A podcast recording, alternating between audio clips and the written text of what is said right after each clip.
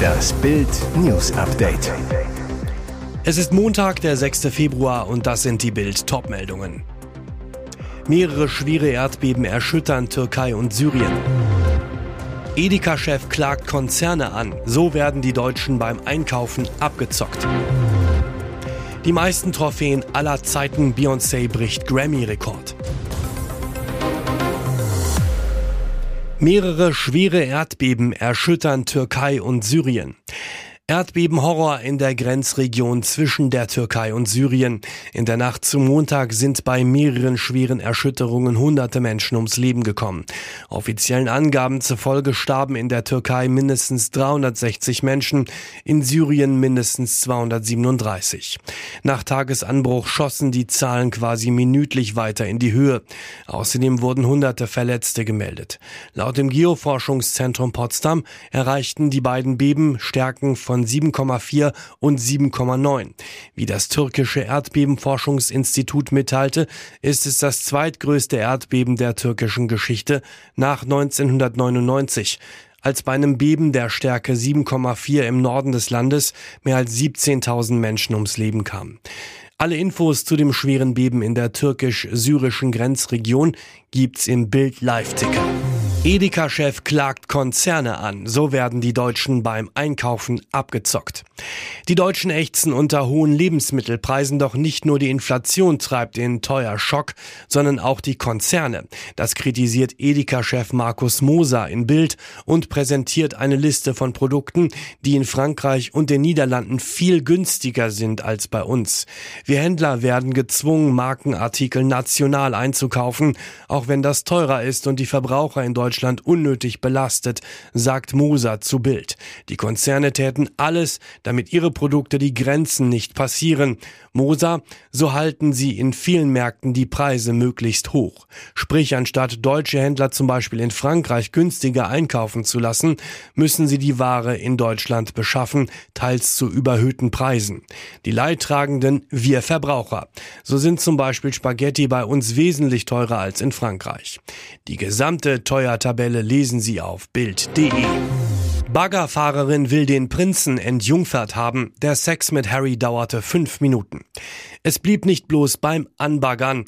Nachdem Prinz Harry in seinen Memoiren enthüllt hat, wie er als Teenager seine Unschuld an eine ältere Frau verlor, outet sich jetzt die ominöse Unbekannte.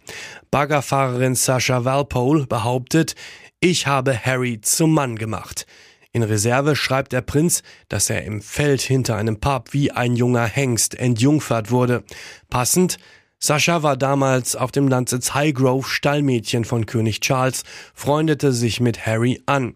In der Nacht vom 21. Juli 2001 will sie mit ihm und ihrer Clique im Pub The Vine Tree ihren 19. Geburtstag gefeiert haben.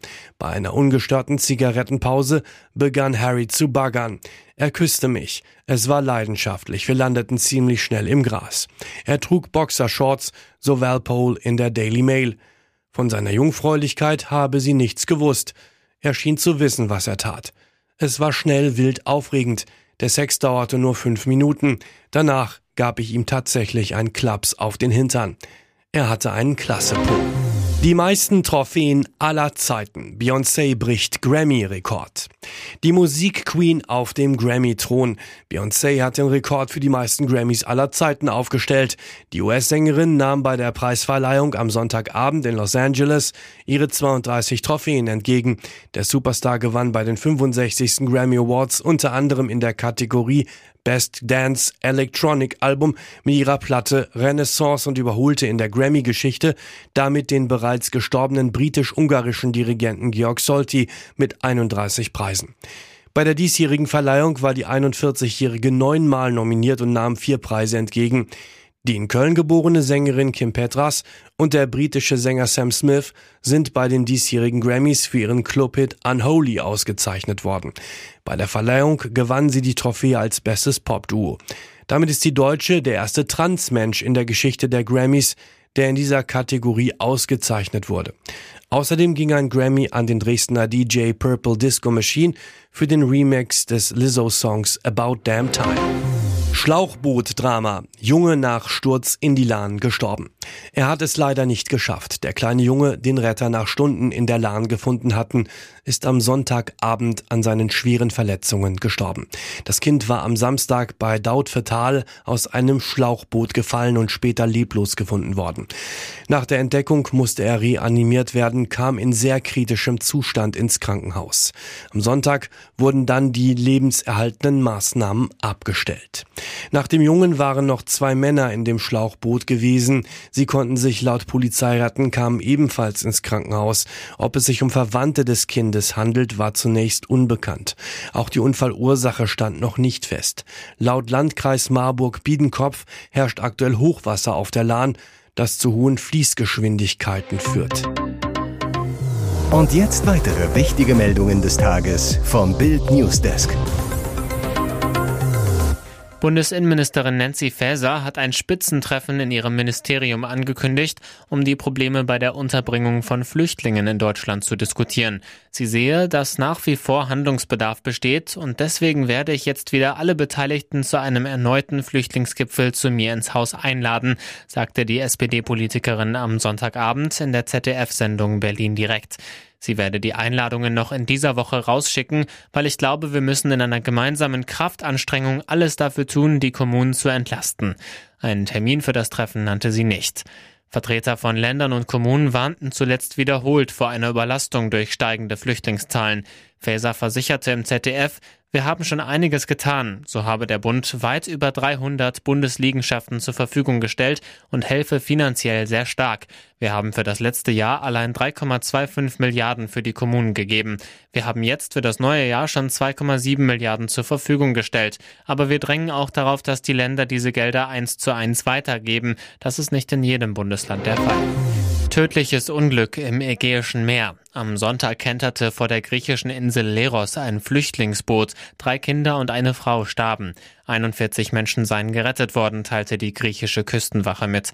Von den Überlebenden seien zwei Erwachsene und sechs Kinder ins Krankenhaus von Leros gebracht worden. Drei Kinder konnten nach Angaben der griechischen Nachrichtenagentur ANA nicht mehr wiederbelebt werden. Es handelt sich bei den toten Kindern um zwei etwa fünfjährige Jungen und ein vierjähriges Mädchen. Das erwachsene Todesopfer ist ANA zufolge um die 20 Jahre alt gewesen. Die Flüchtlinge setzten nach Behördenangaben in einem Schlauchboot aus der Türkei über. Alle Menschen an Bord kämen aus afrikanischen Ländern, berichtete ANA. Nach weiteren möglichen Opfern des Bootsunglücks wurde am Sonntag noch gesucht, jedoch erschwerten raue See und starker Wind den drei Rettungsbooten und einem Hubschrauber den Einsatz.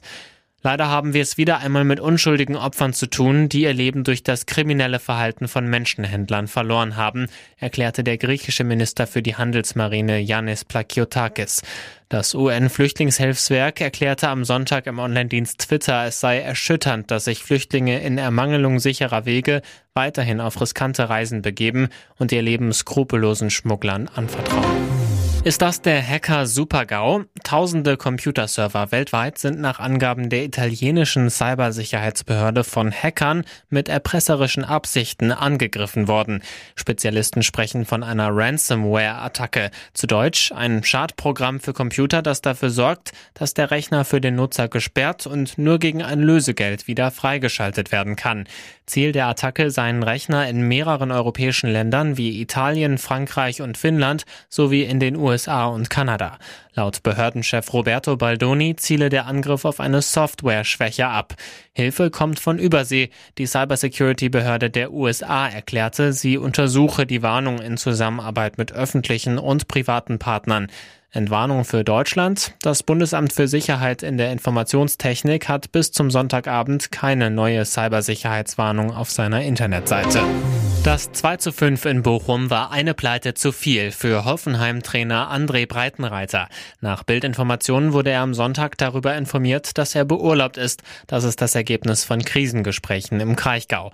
Breitenreiter leitete noch das Training, brauste dann vom Trainingsgelände. Später kam er zurück, dann wurde ihm sein Aus auf der Geschäftsstelle mitgeteilt. Zuvor saß die Geschäftsführung mit Manager Alexander Rosen zusammen und entschied sich letztlich in Absprache mit Gesellschafter Dietmar Hopp für die Entlassung Breitenreiters. Um 18.24 Uhr fuhr Breitenreiter schließlich ein letztes Mal davon. Rosen hatte nach dem Debakel in Bochum, zehntes Sieglos-Pflichtspiel in Folge und Absturz auf Platz 14 gesagt, wir werden alles hinterfragen. Punkt. Vielleicht müssen wir auch mal die größere Frage stellen. Denn seit Ex-TSG-Coach Julian Nagelsmann wechselte 2019 nach Leipzig, hat Hoffenheim in dreieinhalb Jahren bereits drei Trainer verbrannt. Alfred Schreuder, Sebastian Hoeneß und jetzt eben Breitenreiter. Als möglicher Nachfolger gibt es Gerüchte um Ex-Stuttgart-Trainer Pellegrino Matarazzo, der in Hoffenheim bereits unter anderem Co-Trainer von Nagelsmann war.